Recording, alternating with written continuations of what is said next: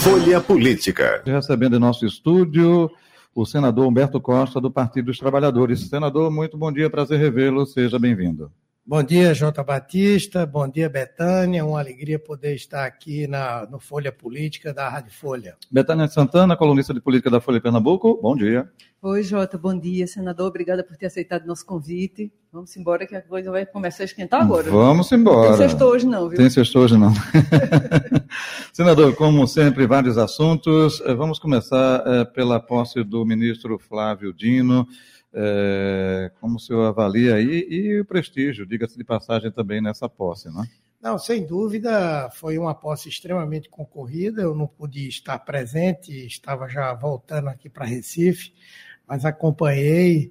Nós tivemos aí uma presença massiva, não somente de personalidades do campo da política, do campo empresarial, do próprio poder judiciário acho que o ministro reúne todas as condições para marcar muito fortemente a sua passagem pelo Supremo Tribunal Federal e acho que o presidente Lula não poderia ter feito melhor indicação e o próprio Senado Federal aprovado um nome tão qualificado. Uhum. É qualificado tecnicamente, é qualificado politicamente, tem uma enorme experiência política, isso é importante quando se ocupa um cargo daquele e é qualificado também administrativamente, entende dos problemas de Estado que nós enfrentamos no nosso país. Então, acho que vai ser, assim como foi no Executivo, no Legislativo, vai ser também um show de Dino no Poder Judiciário. O senhor falou aí enorme experiência política, e aí vem a preocupação: será que ele vai agir politicamente dentro do STF ou não? Olha, é o questionamento que é feito, né? Eu acho que existe. Político partidário, digo, é, tá? Existe uma, é, uma diferença. Uma questão é política, a outra é partidária. Partidariamente, ele não vai agir, nem será um ministro é, parcial nas suas decisões. Eu digo politicamente, é no que diz respeito à sensibilidade. No momento de tomar uma decisão que pode mexer com a vida de milhões e milhões de pessoas, ele não vai pegar simplesmente a letra fria da lei, não é? Será uma pessoa que terá a sensibilidade para ver o alcance daquela decisão que ele poderá tomar, por exemplo, não é? Betânia Santana. Ai, senador, é, a gente está vivendo aí nos últimos dias da viagem do presidente Lula a polêmica das declarações que ele fez sobre o genocídio, comparou com o Holocausto, a, o conflito lá da Palestina. Qual é a sua posição sobre. Veja, na verdade, são duas coisas diferentes. Tecnicamente, são diferentes. Mas todo mundo entendeu o que o presidente Lula quis dizer e o que é que ele está fazendo. É óbvio que é, nós tivemos uma ação terrorista do grupo Hamas, que todos nós condenamos, o presidente condenou na primeira hora e temos sempre que condenar. E o direito, inclusive, de um país agredido de se defender. No entanto, é óbvio que o que está acontecendo hoje na faixa de Gaza não é simplesmente um ato defensivo.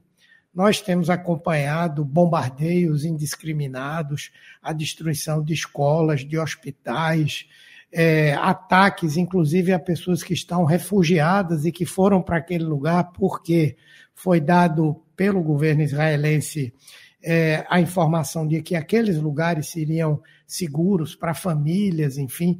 E isso ninguém pode assistir. Aonde quer que aconteça, de braços cruzados. O presidente Lula está defendendo a paz, está defendendo os direitos humanos. Segundo, também é muito claro que o nosso questionamento não é a existência do Estado de Israel e muito menos ao povo judeu. Todos nós somos fortemente solidários com todas as perseguições que o povo judeu sofreu, seja racial, perseguição racial, seja é, perseguição religiosa. Todos sabemos que o povo judeu foi um dos que mais sofreu esse tipo de, de violência, de discriminação. Mas é em relação a um governo de extrema direita. Um governo de extrema direita, como é o governo de Netanyahu, que já poderia ter encontrado uma solução para o problema, mas parece que o objetivo dele é destruir completamente tudo em Gaza e não dar a oportunidade de existência do Estado palestino. Então, é, eu acho que o mundo entendeu a colocação de Lula. Talvez ela não tenha sido precisa, não é? Ninguém pode comparar qualquer coisa com o que aconteceu no Holocausto. É, houve vários outros genocídios no mundo, os indígenas nos Estados Unidos, aqui também, não são coisas comparáveis, né?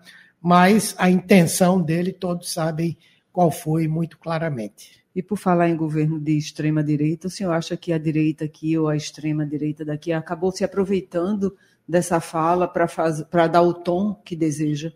Sim, na verdade a extrema direita hoje no Brasil ela está numa encruzilhada, né? De um lado é, o país está melhorando, está mudando. É óbvio que hoje há uma, uma verdadeira calcificação de posições políticas no país, porém as pessoas começam a sentir na sua vida, no dia a dia, no cotidiano, no surgimento de empregos, no controle da inflação, no crescimento do país, que as coisas estão mudando.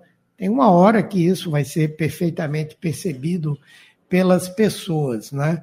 E, por outro lado, qual é o projeto da extrema-direita para o país?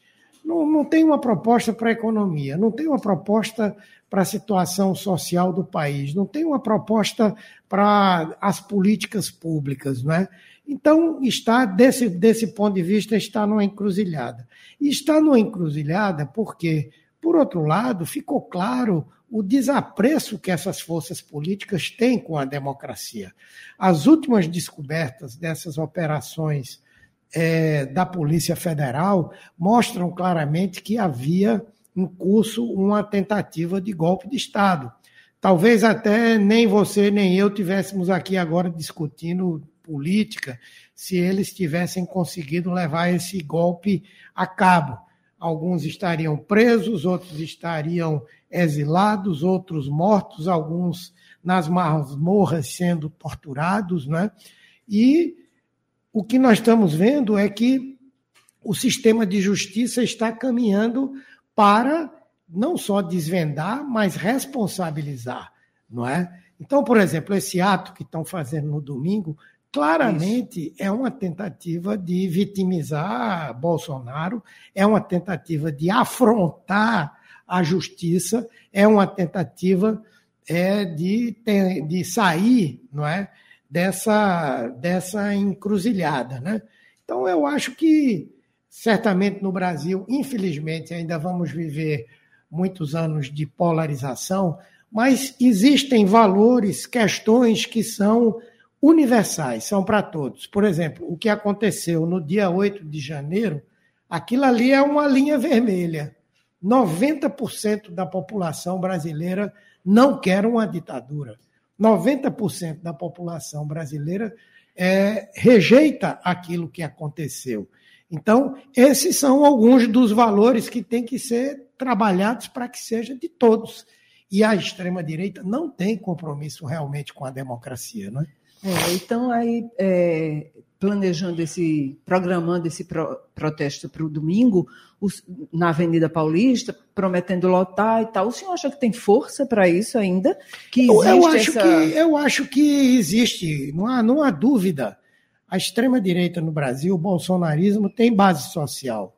Não há dúvida, eles têm capacidade de, de mobilização. Mas isso não quer dizer que a população brasileira apoie essa tentativa de preservar uma impunidade, não é?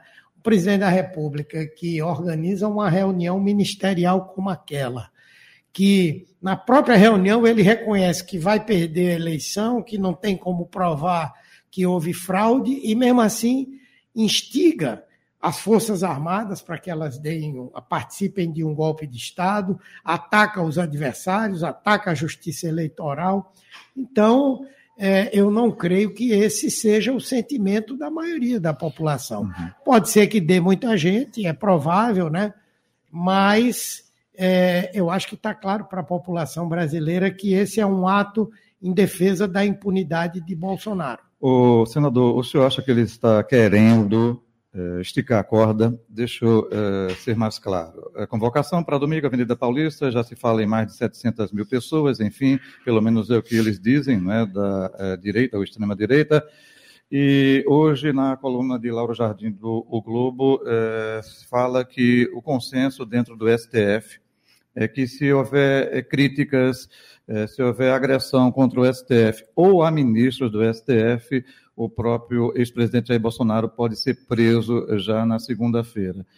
O Bolsonaro está querendo esticar a corda uh, nesse aspecto, o senhor acha? Olha, eu acho que ele quer buscar apoio nessa parcela da população que não é pequena, que o apoia, não é? para é, tentar interferir, pressionar o Supremo Tribunal Federal nessas investigações e nos processos que vão ser abertos. Eu acho que o Supremo está sendo muito cuidadoso no sentido de que quer fazer tudo dentro do estrito processo legal. Bolsonaro está dizendo que não está tendo direito de defesa, mas isso é uma mentira deslavada. Aliás, o que ele mais faz na vida é mentir. Como disse, como disse Alckmin, é um desocupado, não tem o que fazer e fica o tempo inteiro com, com essas conversas aí. Acho que o Supremo, corretamente, está querendo juntar todas as provas, formar um processo robusto, fazer um julgamento julgar e, se ele for condenado, então ser preso para cumprir a pena. Eu acho que é essa a estratégia é, do Supremo, para que não haja qualquer contestação que está acontecendo. Agora, obviamente, se ele procurar incitar o crime, se ele procurar é, desmoralizar as instituições, então aí não restará ao Supremo outra coisa senão tomar alguma medida cautelar.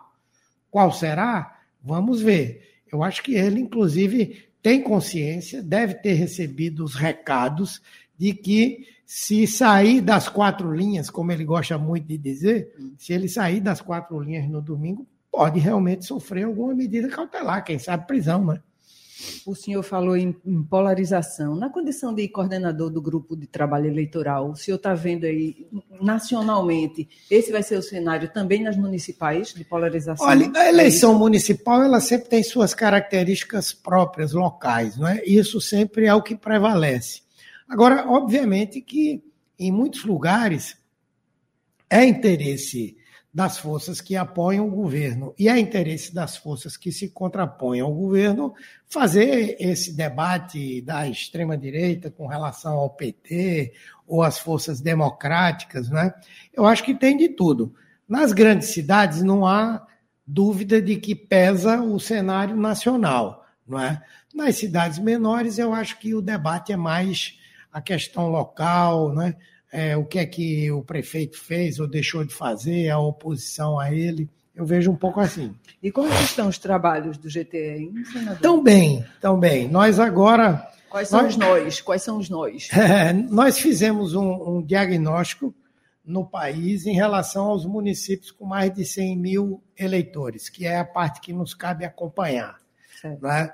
É, fizemos com os nossos partidos historicamente aliados, PSB, PCdoB, PV, PSOL, PDT, fizemos já um, uma, um primeiro cotejamento de quais são as prioridades de cada um deles e iniciamos um processo de discussão. Agora, recentemente, nós tomamos uma decisão de tentar, até o fim de março, resolver as pendências internas do PT lugares, por exemplo, que o debate é apoiar um candidato de outro partido ou ter um candidato próprio. Fizemos ali uma, uma escolha de cidades onde esse é o problema. Cidades onde o partido definiu que quer uma candidatura própria, mas tem mais de um nome querendo ser candidato. Então também vamos tentar resolver isso rapidamente. Né? E os problemas internos na federação. Existem municípios onde o PT tem uma posição, o PV tem outra, o PCdoB tem outra. Ou dois partidos têm uma posição e o outro tem outra. Então também nós vamos avançar nisso aí. E queremos até o final do mês de março que muitas dessas coisas estejam resolvidas para nós podermos fazer outras discussões com outros partidos também. Né? Eu acho que está indo bem. Em municípios, por exemplo, como Caruaru, né, que tem uma condição. É, Caruaru, qual é a grande questão? Né? O partido tomou uma posição de considerar que deveria ter uma candidatura própria, não é? é existem dois nomes postos, então nós temos um, um problema para ser resolvido se prevalecer essa decisão da candidatura própria. É, quem será o candidato? O MST ao qual a deputada Rosa Amorim está vinculada, apresentou à presidente Gleisi uma série de é, municípios, situações que o MST, que hoje está integralmente dentro do PT, tem as suas prioridades, e entre essas prioridades apresentou Caruaru. Por outro lado, na conversa que nós tivemos com o PDT nacionalmente, o PDT apresentou duas prioridades. Curitiba e Caruaru. Então, o que é que nós vamos ter que decidir internamente? Nós vamos atender a demanda do PDT e, com isso, apoiar o Queiroz, ou nós vamos atender a decisão do partido que quer candidatura própria e escolher entre os dois nomes qual será aquele que vai encaminhar, encabeçar uma chapa. Eu espero que essa decisão seja rápida, para que, qualquer que seja ela, nós possamos marchar, caminhar. Né? Então, a situação de Caruaru é essa: ou o partido terá uma candidatura, ou o partido marchará com o PDT. O senhor acha que fortaleceria mais a legenda se tivesse um candidato próprio? Sim, eu, ninguém, eu não escondo de ninguém, que a minha posição é de que o PT deveria ter candidatura própria. Por quê? Primeiro, nosso partido, historicamente, nunca foi uma força política é, sólida em Caruaru. E eu acho que temos hoje possibilidade de, de ser isso. Caruaru consegue ser uma cidade que tem um raio de influência enorme, são centenas, centenas de municípios, até mesmo do ponto de vista do programa eleitoral gratuito, chega a muitas cidades. Então, a defesa da nossa mensagem é uma coisa importante.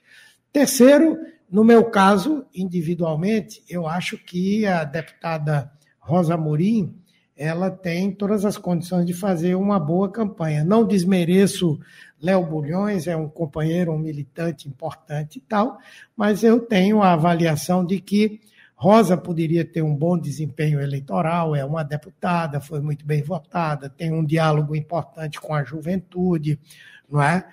é e mesmo que ela não vença, se ela for a candidata, nós poderemos fazer com que ela saia forte. Em ela saindo forte, a nossa estratégia de ampliar a bancada federal na próxima eleição pode ser fortalecida com a participação dela, mesmo que ela não se eleja, mas provavelmente poderia se eleger. Então, eu estou pensando não somente nesse imediato de 2026, 24, mas estou pensando também em 2026, uhum. né? E acho que seria bom para o PT ter uma liderança de peso lá em Caruaru. Quem sabe se ela não ganhar, que eu acho que ela pode ganhar, sim, uhum. não é? Política a gente sabe como é, mas se ela não ganhar, pode ser um nome fortíssimo para uma disputa posterior lá em Caruaru também. E né? a capital pernambucana, né? até aproveitando é, a coluna de Betânia, foi de ontem, foi de antes de ontem que falou que o Diretório Municipal do PT, foi de ontem, né? O Diretório Municipal do PT aqui da capital pernambucana está colocando uma consulta, enquete, né, para escolha do nome ou é, sugerir inscrições primeiros, né? É, de 26 a 15 de março, não é isso, Betânia? Isso. E é, até eu brinquei com ela, eu digo, olha, é, vai colocar o um nome lá do é, vice de João Campos, vai ter espaço para colocar um nome sugerido, vai ter opção 1, Carlos Vera, opção 2, Tereza... Esse nome está sendo cotado aí com vista já a isso que o senhor falou, 24... Não, veja, é, nós vamos abrir agora a inscrição para as candidaturas a vereador, não é? é, ninguém vai abrir um processo de discussão e debate sobre vice se não há ainda a definição de entendimento com as forças que apoiam o prefeito João Campos de que essa vice é do PT, não é? Nós já temos uma posição firmada sobre isso. Todo mundo conhece minha posição desde o primeiro momento. Eu acho que o PT precisa ter um protagonismo. O Diretório Municipal aprovou isso. Eu nem falo mais sobre, sobre essa questão. O que nós precisamos é ter uma formalização disso junto ao PSB e ouvir do PSB se essa proposição ela será aceita ou não. Se ela for aceita, é lógico que nós vamos abrir aí um debate interno, não vai ter carnificina, tem muita gente apostando nisso. Posso lhe dizer com certeza que não haverá carnificina, será uma coisa definida democraticamente, politicamente, internamente, não é? E é, em havendo essa definição, então a situação hoje é essa, né?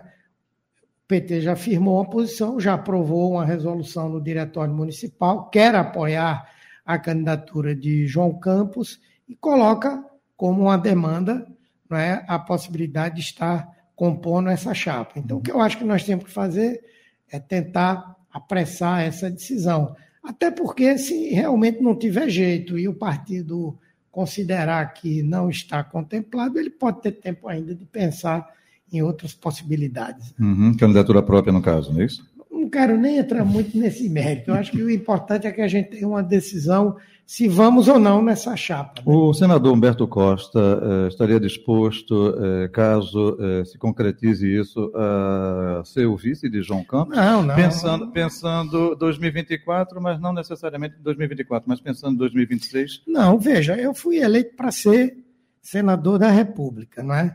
Eu acho assim, sem querer ser é, ter soberba, qualquer coisa, eu acho que eu venho fazendo um bom trabalho.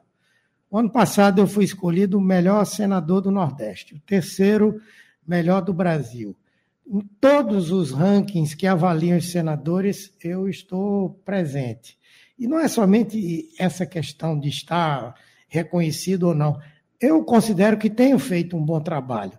Eu tive uma uma participação importante junto com Tereza Carlos Veras nesse debate sobre Transnordestina, Hemobras.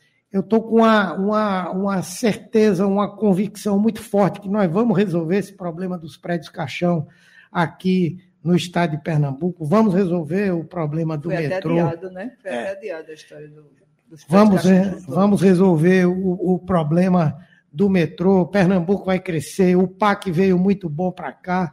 Então, na minha, no meu trabalho lá no Congresso Nacional, eu estou sempre na defesa dos interesses da população brasileira. Então, eu considero que é, tirar três anos do meu mandato de senador para assumir uma vice não é demérito nem desrespeito em nada, qualquer um, mas eu acho que, é, que não cabe. Não é? Talvez seja alguém querendo me tirar de 2026. Né? Pode ser isso. Alguém está que tá me querendo, querendo me tirar da minha disputa de 2026, aí bota ele aí para ser vice e tal. Mas eu não vou cair nesse conto da sereia, nem o partido vai cair nessa conversa mole, né? A estratégia deve ser essa mesmo, pelo que eu tenho ouvido nos bastidores. É. O senhor também sabe melhor que eu, melhor que a gente. É, quando o senhor diz assim, o ideal é que a gente tente apressar essa decisão. Há quantas andam as conversas com o prefeito João Campos? Vocês já trataram? Veja, nós fizemos uma aí. reunião nacional. Na reunião, é, eu coloquei que era importante haver um debate é, localmente, o, o diretório municipal e tal. Mas o entendimento do PSB foi que esse tema Recife e outros temas deveriam ser tratados é, nacionalmente. Então, eu creio que na próxima reunião que nós tivermos com o PSB, o PT deverá apresentar essa posição de que precisamos aprofundar, né? E aí discutiremos, entendo eu. Né? Próxima reunião, mas não tem data marcada ainda não, tem? Eu creio que será nos próximos dias. Diz que falta só a posição do presidente Lula, né? Porque todo mundo já falou um pouco sobre isso. O Gleisi já veio, já se posicionou, o senhor, Tereza Leitão. É, mas eu não sei se essa próxima reunião aí já vai resolver isso. Não sei. Vamos, vamos ver, né? Eu acho que o PT Nacional já se manifestou por intermédio da presidenta Gleisi, não é? O presidente Lula, eu acho que tem apreço pela ideia do PT participar da vice. Então, vamos ver, né? É, o senhor acha hoje, a gente tem ouvido muito assim, quem precisa mais de quem hoje? O PT do PSB ou o PSB do PT? Olha, eu acho que são duas forças políticas muito importantes aqui no Recife, né? Vocês sabem, o PT, desde, dois, desde 1992, que ele disputa eleições aqui no Recife, sempre com bom desempenho. O pior desempenho que nós tivemos foi no meio de uma briga fratricida, que eu fui candidato a, a prefeito em 2012, mesmo assim, nós tivemos 17% dos votos. Né? Fomos para o segundo turno duas vezes, sem ser é, em que nós não ganhamos, estávamos fora da prefeitura. Administramos a cidade três vezes. Então, o PT tem uma força que precisa ser reconhecida. Assim como o PSB é uma força política é, considerável aqui no Recife. Já governou a cidade é, por. Essa é a terceira vez que governa, né? É, tem um prefeito altamente bem avaliado, que está fazendo um trabalho muito importante, todos nós respeitamos, enfim. É, e como tal, eu acho que ambos têm legitimidade para se apresentar ao Recife, para discutir os temas da cidade, enfim. Especificamente nessa disputa, por exemplo, quando se diz assim, ah, João Campos está muito tranquilo, porque está super bem avaliado, porque está cheio de dinheiro, fazendo obra para todo canto, e aí ele está meio que só esperando as articulações entre os partidos, compondo a chapa. Dia desses tinha uma foto, ele, Silvio Costa Filho, Miguel Coelho, eita, o prefeito e os dois candidatos ao Senado em 26. O senhor avalia desse jeito também? Não, 26 a gente só vai discutir em 26, né? Não, o senhor disse agora que está traçando 24 pensando em 26 já. Não, é, não. Estratégia do próprio PT, em, né? Mas não em termos de candidatura a governo, a Senado, né? Eu, é, com certeza, o meu nome vai estar tá lá na urna eleitoral para disputar uma eleição majoritária, seja para o Senado seja, se for o caso, o ambiente, as condições políticas, a decisão do PT, do presidente Lula, possa também disputar a, o governo do Estado. Mas isso é um debate para 2026, não é? Essas coisas que se antecipam demais, eu acho um erro, sabe? Uhum. Eu acho equivocado. Querer fazer duas eleições numa só, na minha opinião, é uma coisa equivocada. Às vezes, a política às vezes muda em 24 horas. Sim, muda. Não é mas, é verdade? Mas a tendência natural é que se faça isso. Bom, então, quem isso? quiser, forme sua chapa aí agora. Vamos ver se isso é uma coisa sustentável ou não. O senhor acha que o PT falhou quando, por exemplo, esse ano ainda não, não teria um nome hoje para colocar como candidatura própria à Prefeitura do Recife? Faltou essa matu essa maturação. Esse de debate eu prefiro travar internamente, entendeu? prefiro travar internamente. Uhum. Senador Beto Costa, até aproveitando o senhor falou aí dessa questão é, de eleições né, diferenciadas, o senador Jorge Cajuru é, está com um projeto lá no Senado para unificar justamente as eleições. Né? Seria, claro, um tempo, a partir de 2030, enfim o senhor vê com bons olhos a unificação? Vejo, vejo sim. Apesar de que muitas vezes a eleição municipal ela termina sendo um, um laboratório para a eleição estadual, nacional, do ponto de vista de regras e tal. Uhum. Porém, eu acho que é, é, muito complexo a cada dois anos o país inteiro se mobilizar para fazer eleição, não é? E eu acho que se nós tivéssemos uma, uma eleição nacional, mesmo que ela fosse dividida assim, é, estadual e nacional, estadual e municipal e nacional, por exemplo, alguns meses antes faz uma, depois faz a outra, é, mas seria muito importante que isso acontecesse no mesmo ano. Eu acho que daria condição de termos uma uma articulação nacional que chega até o município. Isso ajudaria na conformação de um das maiorias e minorias no Congresso Nacional. Eu sou simpático com essa ideia. O difícil é viabilizar, né? O senhor, o senhor acha que o PT deve eleger quantos prefeitos esse ano em Pernambuco? Já tem essa previsão? não, não temos essa previsão. Nós temos hoje seis prefeituras. Eu acho que temos condições de preservar essas prefeituras na nossa área de influência, eleger prefeitos do PT. Não sabemos ainda quantas prefeituras nós vamos disputar. Um levantamento muito, muito, muito, muito grosseiro faça, fala da possibilidade de nós termos até 40 candidatos, eu acho um pouco difícil, né? E em cima dessa projeção final sobre o número de candidatos é que nós vamos poder saber quantos vamos eleger. Mas estamos muito animados com a possibilidade de termos um crescimento é, importante uhum. do número de prefeitos e de vereadores aqui no Estado. Para finalizar, é, recentemente o senhor protocolou um pedido junto à PGR para é, cassação de registro do PL, Partido Liberal, do Valdemar da Costa Neto, do próprio ex-presidente Jair Bolsonaro.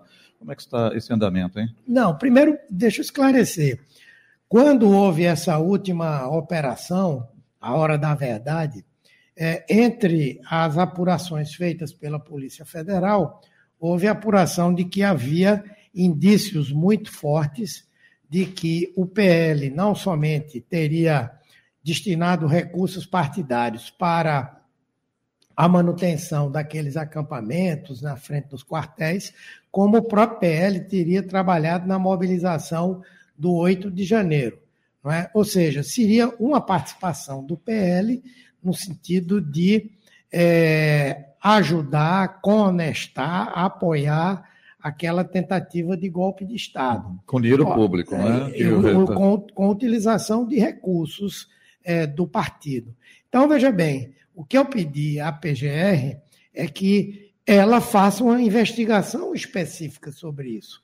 Agora, se for comprovado que o partido, que é um partido que faz parte do jogo democrático, ele atentou contra a democracia, aí, no caso, a PGR saberá como enquadrar e que penas aplicar caso se comprove isso, né?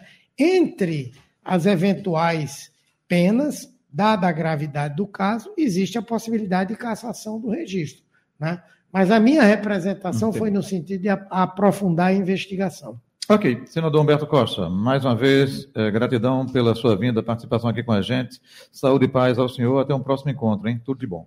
Eu que agradeço. Um abraço para você, Jota, um abraço para você, Betânia, para todos que acompanham a Rádio Folha. Betânia, um abraço, bom fim de semana, até segunda-feira, hein? Até segunda, Jota, obrigada. Valeu, agradecendo a você, ouvinte da 96,7, você que nos assiste pelo youtube.com.br Folha de Pernambuco. Até o próximo encontro. Tchau, tchau. Folha Política.